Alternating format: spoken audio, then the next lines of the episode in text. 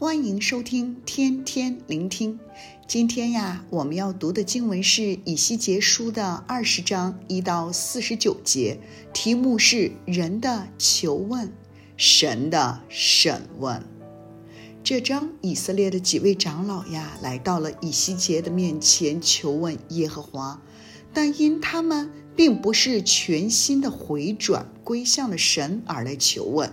所以神拒绝他们的求问，在这章两次说：“我指着我的永生起誓，我必不被你们求问。”神对以西结说：“人子啊，你要审问审问他们吗？你当使他们知道他们列祖那些可憎的事。”神让以西结去审问长老，回顾以色列人在埃及旷野应许之地的历史。从这个历史啊，看见了一个循环回圈的模式，重复诉说着：首先，神主动向以色列民施恩，然而他们却悖逆不顺服神。之后啊，神为了自己的名的缘故，一边的管教，一边的给予他们悔改的机会。神叫以西结去审问长老，回顾以色列的历史。这段信息啊，对今日我们有什么提醒呢？第一点是要叫他们知道神是如何的恩待他们。在以色列什么也没有做之前，神拣选了以色列。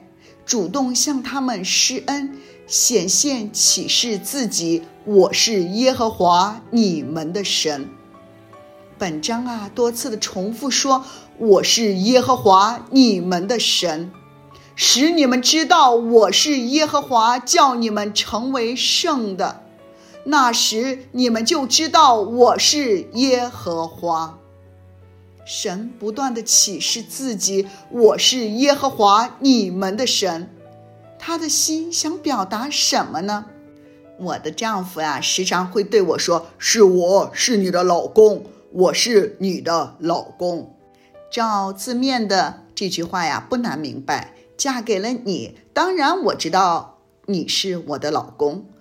但当他表达其实是想在我很忙碌的事情中专注在我与他的关系上，能否读到神的心有多么的渴望与他的子民的关系呢？多么的渴望我们分别为圣呢？多么的渴望我们知道认识他自己？神又主动赐福给我们。启示说：“我必领他们出埃及地，到流奶与蜜之地。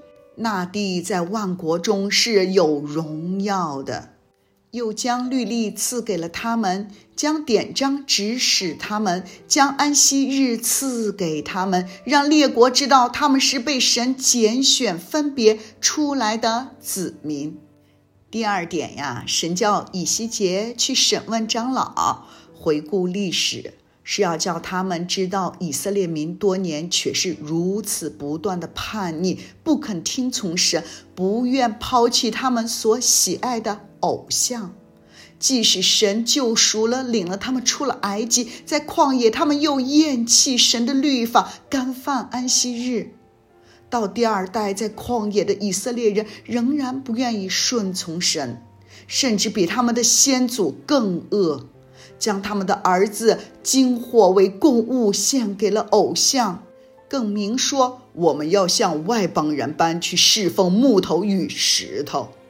所以啊，主耶和华说：“我岂被你们求问吗？我指着我的永生启示，我必不被你们求问。”今天我们去求问神，是否与昔日几位长老的心态是相似的呢？来求问神之前，心里都已经有了自己想要的答案呢？来求问神，只是为了听到祝福的说话，或者印证所期望的事情，甚至明知在最终也不愿意悔改呢？让我们也在历史里学习功课，反思叛逆神最终可悲的结局。虽然人的历史不堪回首，却见到神充满恩典和救赎。我们的未来在乎今天的选择，选择敬畏神，遵行神的旨意。